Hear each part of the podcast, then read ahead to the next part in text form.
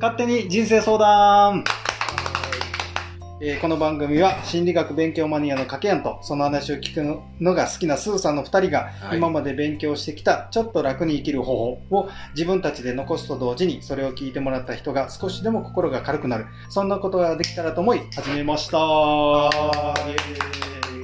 お久しぶりですね。開いちゃったね開いちゃったよ。忙しかったね なんだかんだでた暑暑かったね。暑かった とにかく暑かった。暑かったもうでも今も暑いけどね暑いですよ。いやーこのほ放送を楽しみにしている皆様、お待たせしました。どういうことやねんみたいな。ちょっと、だから、えっと、遅れとんよね、若干ね。うん毎週ごとに公開しとったら遅れとるけん、あれ、ついにあいつらやめたか的な。やめてまへん。やめるか。バタバタしてまして、やめませんよ。そうそう、勝手にやってますからね。うん世界中のね、どっかで聞いてるあなた、あの、いつかお会いしましょうね。どんだけやるまあまあ、なんか有名なこう人みたいな言い方してしまったけど、まあ、たまにはいいでしょう。たまには。ね。えでも、あかけんそう、あの、なんでしょう？もうもう30回目ですよ、これ。えなんやかんやで30な回。んやかんや30回。あ大体10、20、30と、あの、記念会にしようっていう話だそうったね。そうそうそう。うんで、10の時は私の好きな言うん。葉、20はかけの好きな言葉、え全く考えてなかったけど、うん。そういう感じで行って、で、うん30回目、これ今度私に来るかと思いきや、はい。あの、企画もお願いしたけど、うん。あ全く考えてなく、考えてない。ごめん、考え、あごめんっていうか俺、それ頼まれとったこと忘れとった。で、そういうことで、まあもちろんそうだろうと思って私が考えました。なんと、忙しいのに、俺より忙しいのに。いやいやいや、もうこれ、こんなことだけ考えるの好き。好きな仕事より好もうそれ仕事ちょっとそっちのけで、き。もうあか素晴らしん。い。もうちょっと仕事を考えて話やけどい、えいえ。うんということで、今回はね、うんあのちょっとと特殊な企画です。ほはい。好き、えー、あの、いろいろね、勉強して、いろいろなことを書き留めるうちに、いっぱいになりました。う。なるほど。うん。で、それをね、今回は書き屋にぶつけます。なんと。まあ、なかなかすす、あるよね。メモマというか、すそうそうすね。そうそう。んなので、それを、あの、いきなり答えてもらうという。え、いきなりシリーズ？そうそうそうそうそう。いや、そそだ結構大好きそういうの。そうそう。でね、一応、あの、書き屋にも権利がございまして、ええええあの、スキップということで、スキップ、そんなに私、あの、ルンルンするにはもうそっちじゃなくそてっちじゃなくなくなくて、こう、私が言ったこの言葉好きとか気になるっていう言葉を言ったときに、うん。ちょっと気分乗らねえなと思ったら、あ、次って言ってもらっていい？ですかあジャンプするってことね。あ、なるほどね。それだけは権利があります。私、おそらくそれを使うことはございません。あららら、うんさすがですね。なので、まあ、かなり言葉を用意しとんで、うんまあ、できればトントントンと話できて3つから 5, 5個。あ、つまりそうやったらもうスキップしてってもう、もう、ことねもう、そうそうそう。あなるほどね。ううんん。で、めんどくせえなとか、うんピンとこねえなと思ったら、あの、スキップしてもらっていい。その1.5秒で答えんかったらブーとかそういうこと じゃない。そこまでではそんなせっかちじゃないはい。あの、だらだらもう最悪1個で終わってもいいし。5個ぐらいのつもりが1で、そうそうそうそうそう。どんだけ話すねみたいな。まあ、我々のことですまあから。そうですよね。あり得るということでね。そうそうそうそうまあ確かに自分が話しながらも、いやー、まあ、書き案的にはこうないけど、スーさんどんな思うとかって振り返す可能性がありますからそれもね。それもだから一方通行じゃなくていいわけですよね。もちろん。はい。あくまで私の意地悪で始めることでございます。いいですかそうか、はいい、わゆるぶん投げテーマで展開するっていうそ、従来のその入り口が違うだけで、そう。基本一緒です。やることは一緒ですと。ということで、はい今回の企画は、勝手に言葉詰めという。おいいですね素晴らしい。攻められてもらおうと。勝手にがついとるあたりが、一応、引っかけました。はい、私たちのね、なんはいか特許のような言い方してますけど、ということで、いきます。はい、いいですか？いいですよじ。ゃあ、一応ね、今回19の言葉をすごい。集めてます。1から19まであるわけですね。で、ただこれはかランダムに私が勝手に選びますんで、それでちょっと答えてもらおうかと思いつきで。思います。うんはい。じゃあ一応ショートバージョンで答えるっていうのを前提にするんですけど、うんもう気分乗ったらほっとってください。はい。はい。まずはパッと一言で答えるみたいな。うんうんまあそこまでじゃなくて、はいそんなにじゃなくて、やんわりでいいです。やんわりだね。ということでいきますね。はこれもちょっとやってみます。じゃあ勝手に言葉詰め。はい。まず第1問目です。うん1問目 ?1 問目っていうのがおかしいね。はい。まず1つ目。うんはいえー感情の90%はうん過去の記憶、体験を思い出している。あ感情の90%は過去の記憶、体験を思い出していー、る。わかるわーって感じするね。うん。そうなんだうん。これ自分の勉強も入ってるから。うん。いやああの、感情的に、あの、なるならないで言うと、なることって、まあ、若い頃に比べて減ってますよね、僕ら年年代的に。うんだけども、やっぱあるじゃない。うんうんで、あの、なるべくね、感情的になった時の状況って、あの、俺はこんな、まあ、俺たちは研究する方だから、あの、人よりなんでこう、あそこで感情的になったんだろうとか、うんうんうんあと自分のパターンであるね、これされたら感情的になるとか怒るとかっていうのを知ってるやつ。うんと、し知らずしてパッと起きるやつうん。あるんやけど、両方に関して、なぜだろうって割と俺、追求する方で、るほどね。はいはいはい。あのーまあこれ、その、なぜだろうの原因っていうのは、うんうんほぼ全部突き止めとんやけど、すごいな。あの、その理由とか経緯を説明すると相当長いんで、その過去のことですね、ね。省略するんだけど、うんうんこれはその言葉の通りで、90%っていうかもう100みたいに近いかなと思うね。ねだから、その100%全部終えとるんじゃなくて、9この言葉合わせけど、90%、そのなぜ感情的になるかという原因は突き止めとるよね、自分の中で。すごいすごい。例えば、なんか、あいつ、ああいうとこムカつくとかね、それはあの自分の中では一つの答えやし、正直な感情っていうけど、じゃあなぜっていう話なのね、うんそれね。で、あの、あ俺以前にああいうやつとすごい敵対した苦い思い出があって、そうなんだっていうのも一つやし、うんおそらくそこってでもまだね、あの、なんていうの、だいぶ奥ではなくて、うん幼少期の頃に何があったかなとかっていうところをずーっと巡っていくと、あ、これかとかうね。ん。なんかやっぱりこう過去におかんに言われてる言葉とか、あ、そこも当然ね。誰かから言われた言葉とか、うん。あの受けた感情とかっていうのが、多分そのまままあね引っかかるようになったん。やろね。例えば俺、お母と仲いいから、お母が嫌いやったよそのおばさんの話とか、俺にとっても嫌いなおばさんにるとか、あの、例えばその、親戚のおっさんにどつかれて大嫌いな親戚のおっさんと、が蘇る何かとか、うんまあ、ほぼ必ず理由があるよねってそういうねなんか。こうこれね勉強して思ったのが、まあ、その感情で出て嫌やなとかいいなとか思うことは多分過去に自分がそういう経験があったりとか、そういう教えがあったりとかしたものであってうん。結局それは自分のものではない場の場場合が結構多いってことやね、うん。そこにあるやつやから、うだからそう考えると変えれることができるっていうのがこれなのかなと思ったよね。すっごいね、この感情と話が脱線若干してしまうのがね、俺疑問を持ったことをずっと疑問に持ち続けた、まあ、答えが出るまでずっと探し続ける少年すで、ごいな。中学から高校に上がるにつれて、まあ、可愛い女の子とかに興味があったわけよね。で、あーあの子可愛いなとか、うん。あと、そ街行く人でちょっと美人な人とか、うんうん。なんか、まあ、大人になってからもう若い、ああのあの人綺麗だなとか、職場の、うんうん。あって、なぜ美人っていうのはこんなにも冷たい態度を取るんだろうっていうのが、あの疑問に思ったよね。じゃあ、まあ言うたらいいけど、ブスの冷たい人にはそれを持たなかったんだけど、そこはちょっと省略しますけど、でそれは後にね、いろんな本読んだりとか、あとその、自分の考察で分かったんやけど、これは美人の人が言い寄られるっていうのが多いから、それで、あの、愛想よくしてたら、付きまとわれるという、いわゆる、あの身の危険があるということで、冷たくしてしまうっていう部分の、ちゃんと理由があったのよへね。ーで、この理由にたどり着くまで俺ずっと考えよった。ああ、すごい。ぼーっとしたら、なんで美人は冷たいんだろう。可愛い子は冷たいんだろう。平均的に見たら明らかにそういう子、その可愛い子とか美人の子とかが冷たかったわけよ、態度がね。なんでだろうって、俺何もしてないのにな。ななぜそういう傾向にあるんだろうって。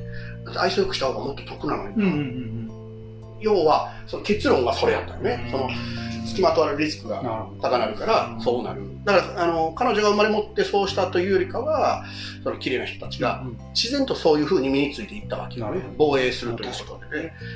まあ、それと同時に、まあ、この感情の90%は過去の記憶、体験を思い出してる。まさにね、その、あの、それはどっちかというと若い時はしなくて、えー、3、40代になってからはずっと追求してたっていう僕の話でした。スーさんなんかこの話については？いや、でもね、やっぱりこう、いまだにね、やっぱり引っかかるものって似たようなものが多いよね。うん。っていうのはやっぱりこう、やっぱり過去のその体験の感情とか、その時のものをやっぱクリアにできてないやろね。うんだからずっとなんかこう、同じようなことが起こると感情的に、うんって一回こう吐きそうになるわけよ。あおいってなるけど、いやいや、これこうやったよね、みたいな感じで乗り越えることはできたけど、でもほとんどの人はね、この90%の感情に実は、あ感情の90%に過去でこうすごくトラウマがあったりとか、過去のことが同じように現れてるということに気づいてない人が多いよね。あほとんど気づいてないね。うん、そう。うんっていうのは正当なものであって、うん疑ったことがないみたいな。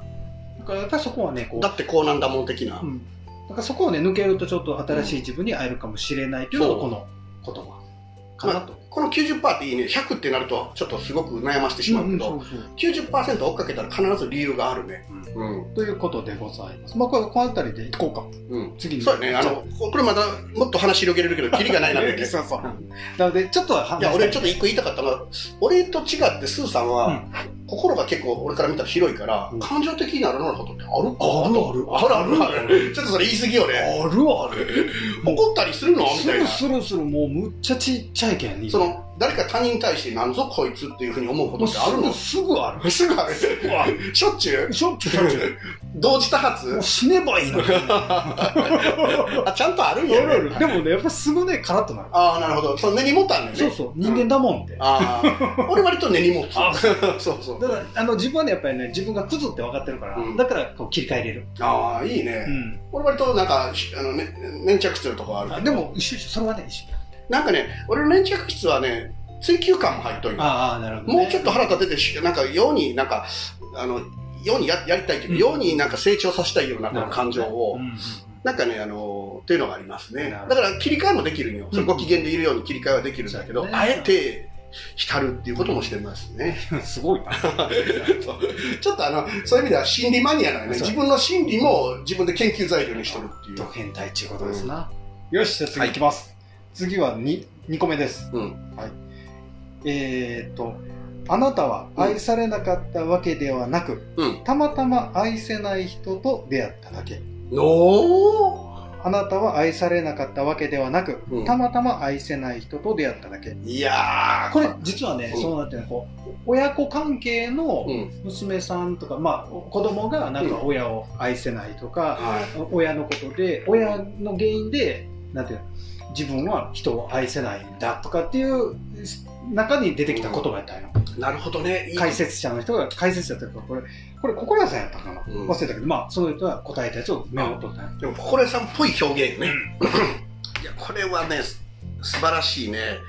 あの、この言葉はなんかすごいなと思うのと同時に、俺あの、俺嫌なものが見えちゃうって話ちょうどしたいんやけおど、おまあ、スーさん俺と付き合い長いから俺の性格も俺がどういうふうに考えるかも多少知っとると思うけど、これはね、あの、残念なことないけどね、その人の表情、仕草、えーいろんなものから あのほぼ会ったこともない初めて見る人の初見でどんなタイプか大体俺判別がつくし、その人が何考えとるか多分あの60%から80%の精度で分かっちゃうのよね、ねそれを想像して腹立つみたいなことあるんやけど さっきの感情でただ一方でこの下記の言葉にね愛されなかったわけではなくたまたま愛せない人と出会っただけって言って、その、まあ、一応愛っていうものを出すとしたら、うんそこに壁とか障害がひっついてる人も割とあの見えたりするね。それはもうちょっと、えー親しくなった関係者じゃないと分からなかったりするんだけど、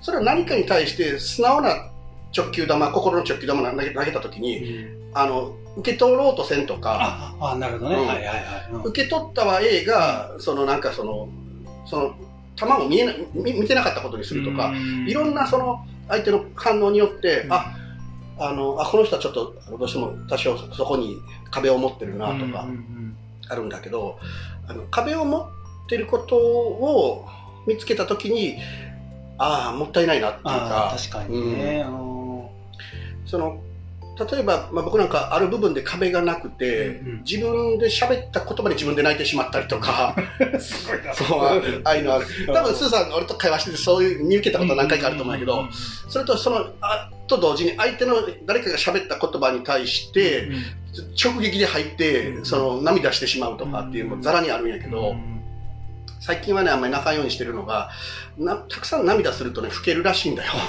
人って。そうあんま泣かん人って割と若々しかったりするけど、俺それテレビで見た時びっくりして、なんだ感動して涙するっていうのは素敵やと思っとったんやけど、それ老化するんやって。そうなの、うん。なんかそれ残念な事実やない、まあ忘れてくださいこれは。だからここの言葉もそうだけど、なんていうの？親。よくあるのが親で全然愛してくれん親とかおるやん、うん。というか愛するのが下手くそとか、ううんちの親父もそうやったけどあ愛することが下手くそで、って思ったんやけどそそこでなんていうの？自分の価値が減るとかなんかこう自分は愛されん人間なんやと思う人が多いやん。イコール。確かに。でもそれってこれの言葉から言うとうん。たまたま親が愛せん人やっただけで他の人たら愛してくれてるかもしれん。っそうやね。ていうことやん、で他人の方が実は愛してくれたりすることが多かったりする、うん可愛がってくれたりとか。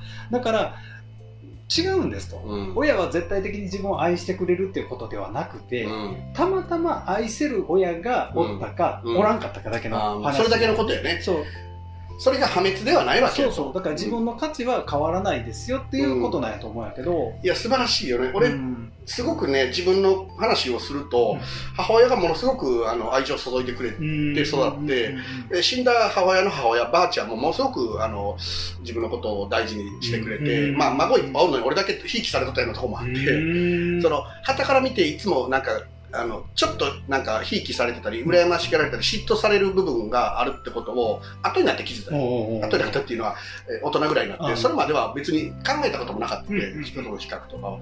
まあ、俺は、その、そんなんもあって、割とその、えー愛情に対する壁がないというか、うね。その何かをその、あの跳ね返したりとかブロックしたりしないよね、愛に関して。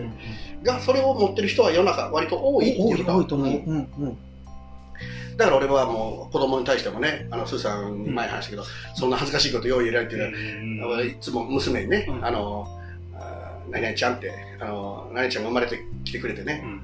あのお父さん本当に幸せなんで、うん。本当に良かったと思うっていうのを、えー多分週に3回ぐらいは言ってるね。う。ざいな。すげえな。すげえその、あの、うざいというふうに見えるかもしれない。うん。で、その、でもそれを聞いた時に、うちの娘は、うんその毎回やけど、あの、あのとても嬉しそうな、うん。あの、静かに嬉しそうな顔しとって、うんさあ俺もなんか冗談みたいには言わんのよ。うんうんで、俺はこれ定期的に、あの、言うようにしてる。うん。うん。だけど、どうもこれ、スーさんにもお勧めしたいけど、みんなが言ってるわけじゃない。そうなかなかね難しくてね、うん。だから俺すごいなと思った、うん。可愛いなとかね、うんうん。あんた偉いねとか、そんなことはするんよね、うん子供に対して。うんだけど、その、ド直球なこと。ね。ね。でもこうその言葉ってすごくねなんていうのか向こうはねはにかんでこう、うん。受け取り方が難しいかもしれんけど、言われてること自体はねむちゃくちゃ嬉しいよね、うん。絶対に、あの、頭いい子いい子しててね、うん。こう、抱きしめるっていうのも同じかもしれんけど、うん。その言葉の持つ力。そうやね、うん。それは。これは、俺はあの全幅の親に愛されてるっていう安心感を持ってほしくてやってるよね。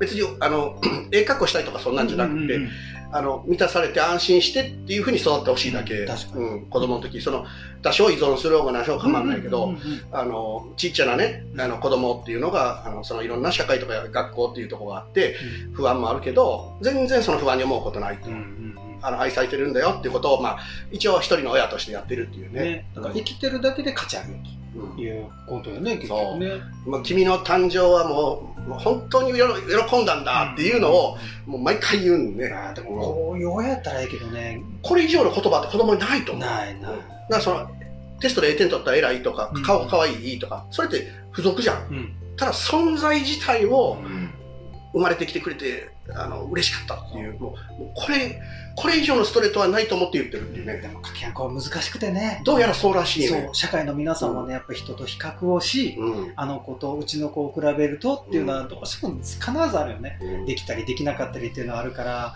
これはね、なかなかね、そこまで言える親って少ないと思う。でも俺も一足飛びにそうなったわけじゃなくうんうんねおそらくそれは、あの、えーまあ、心屋さんの言う、あの、里行みたいなんで、うん親にその感謝を伝えるとかっていう、いろんなその、練習もしてきたね、確そう。ね。恥ずかしいような、うん、親に産んで育ててくれてありがとうっていうのって、うん言葉で言ったら何でもないことだけど、ま、真面目に真剣にちゃんと向き合って親に感謝を伝えるって知ってる大人がどれだけいるだろうっていうね。ね、確かに。そう。それはね、もう俺は中ではいい年の大人がそれぐらいのことできなくてどうするんだって思って、かけ、うんえええことや。さ、さ、そ、そこの言葉にちょっと引っ掛けて次の言っていい、いいよ。えっ、とね、次の言葉。うんえっ、と、母親をかわいそうと思っているほど自分へのセルフイメージが低い。うん。母親をかわいそうと思ってい思っているほどうん自分へのセルフイメージが低い。うん。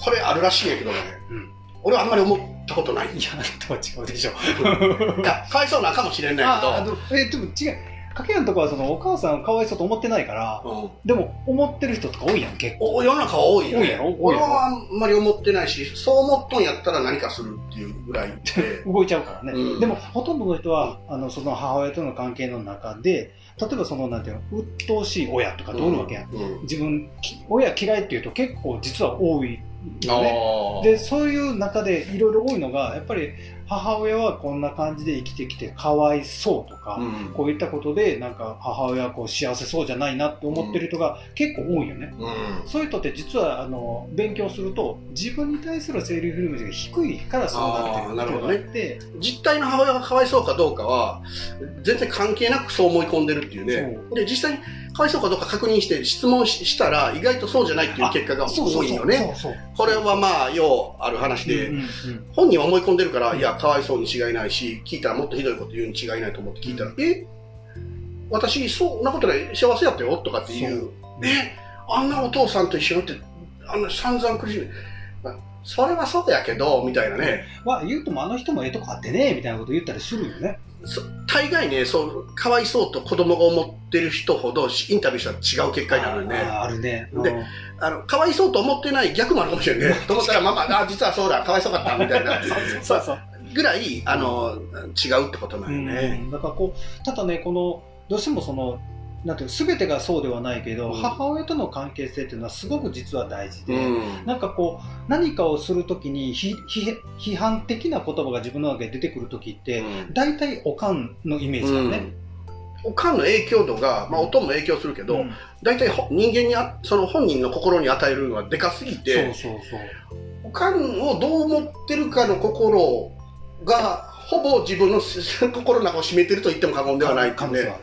まあ、その、あの、お母から出てきた存在やけあんね。ね。だからやっぱりそことの仲仲直りとか、うん。そことのこうなんかね、あの、うん。歩調が合わせれんと、うん。やっぱりじ自己否定に走ってくんかなと思ってね。だから、悪気なく母親が言ってた言葉とか、母親が求めて、何か求めて言った、言われた言葉とかって、うん。ものすごい気にしてるし、そうなろうとかって、なんか努力したりとか、かかそれはあの、あの、記憶している部分だけで無意識にそうなっちゃってる部分もあるから。そうそうだからなんか、あの、まあ、極論すれば、俺もいろいろ人生あったんやけど、うんあの、マザコントもあるかもしれんけど、母親のために頑張ってたかもしれない。あ、それは相当あるよ。うん。うんもう俺母親のために頑張らなっただけやけん、うんある程度、うん 悟りを開いたわけじゃなくて、あるよ。だから、こう、結局、おかんを悲しませないために、うん勉強頑張りますっていうのもあるし、おかんを悲しませないために、こう、なんかいいうん。大学、あ、まあ、なんか結婚もうまくさせたりとか、うん人生をうまくさせるっていうのは、不思議とあったりするかなと思って。あの、人間ってすごいよね。あの、この間も事件あったでしょ、うあの、母親が、あの、何も飲まず食わずにして、あの、保険金騙し取ったっていうあったあったあった。要はうん飲み食いするね、その生命の本能の欲求さえ、うん母親の愛情の買って、母親の命令に従うんだから、子供って。うんうん確か子供のその親の言葉の影響度はでかいよね。に。そのうん別に責任を重く持つって意味じゃなくて、あうんそうだ。から何とかして叶えたいっていう純粋な、その子供は親の、親に喜んでもらう以外に生き様がないんだから、子供時代ってね。うんうんうんそれはもう本能的にそういうプログラミングされとるわけね。そうそう。ただこうそこもさっきの話もつながるけどそのそういう親だったとしても、うん結局そのなんていうんだろう愛され愛する愛しべたな親だっただけであって、うん。本人の否定には本当はねつながらないっていうのがあるから、うん。これね、む昔ね、相談されたことがあってね、その、かきやんさんは、あの、そういう親だからいいでしょうけど、うん。私はそういう親じゃないんですって言って、あの、その、親は、その、すべて、その、子供を全幅で愛してるし、あの、そこに愛があるんだよっていう話したときに、それは違うっていうやりとりになったのね。でもあ僕はね、その、さらに続けたんよ。あうん。言いたいことはわかるし、あなたの言う通りだと、うちの親はそうでもない、そんな立派な人間でもなければっていう、うん。その毒親だったのかもしれない。うん。で、その人は統合失調症だったんだけど、それはね、実は回答するとこういうことなんだよと。個人として、あなたのお母さん、まあ、例えばまあ、わからんから、あきこさんとするよと。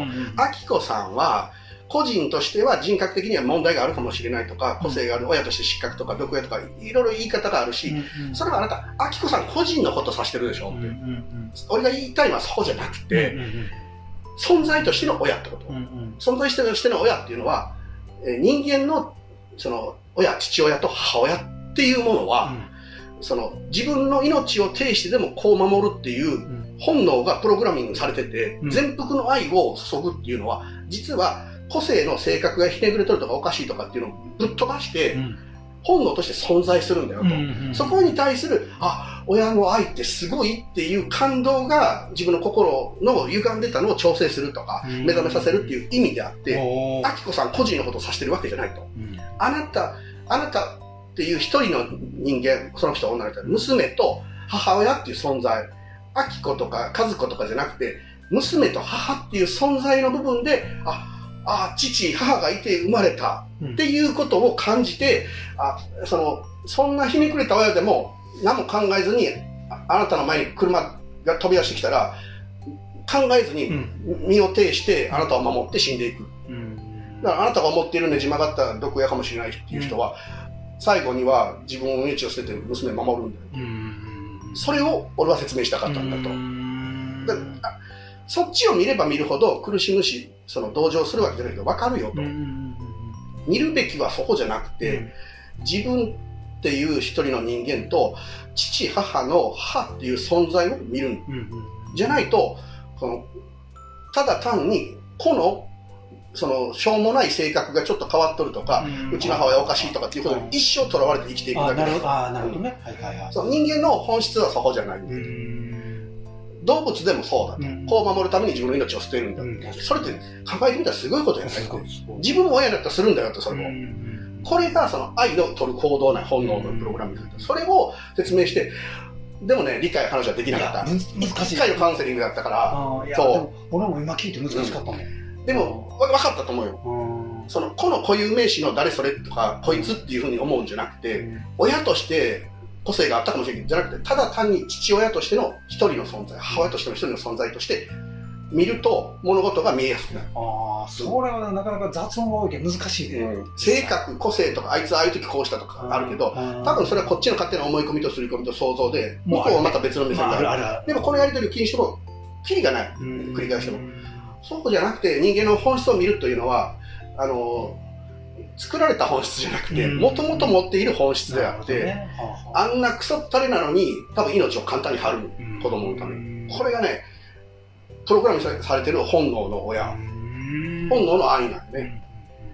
大概の人はほぼ本能は壊れてない、うん。なるほど。うん、ああのあんなやつっていうふうに見えてる評価の人だとしても、仮に自分の親が。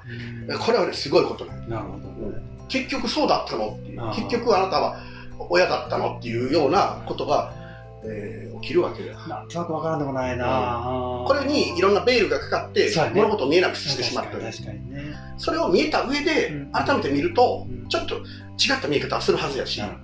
でもそこばかり見るのはもうやめにしないかと。うんその自分っていう部分の人間の本当の本質だけ見てうん本当の親の本質だけ見てだってそれによってさ心がちょっと病に侵されたような感じになってしんどくなってるわけだから何か違うものを見ておかしくなってるけどその奥の根っこだけ見ると、余計なものが全部取りのけられて父親母親と自分っていうものだけが見えるうんうねだからどっちから見るんだっていう話で、別に大人になるとかなんか勉強するとか性格を詳しく分析するとかそんなもんええんだけど、その本体を見てねそして本来人間として僕はもう分かりやすくプログラミングされている親としてのその子供を愛する気持ちっていうのがあるわけで、うん。ちょっとそれは無機質な言い方だったけど、まあ深いものですうよ。ん。なるほどうん。それは、あの、先祖代々から脈々と変わらず来とるわけ。うん。うん。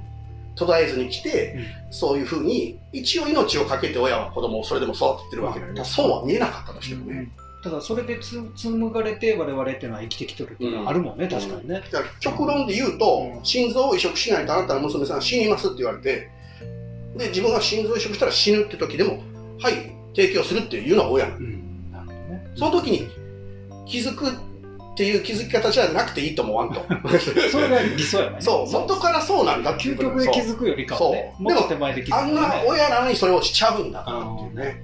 これはね、僕が伝えたかった、うんえー話です。なるほどそう。これなかなかね、僕こういうことずっと勉強してきたんだけどね、伝える機会がなくて、まあ、今回良かったかもしれない。そう、そういう意味ではね。うんまあ、ちょっとだいぶ長くなったんで、もう今回ちょっと3つしか。ちょっと、ちょっと脱線しましたけどね3。つか。はい。もう伝えれたんで素晴らしい話でした。ごめんなさい、勝手にこんなことしましたけど、いかがだったでしょうか？いや、面白いし、あの、普段のパターンで僕はクロスボウ滑ったりなるあれじゃない良さがありますね。あの、出す暇なかったね。これは企画としてすごいうん、さすがスーパープロデューサー。みたいな感じだね。うんまあまあこんなのたまにやっていきます。なんかね、スーさんがねうん、テレビ番組のなんか名プロデューサーに見えてきたよ。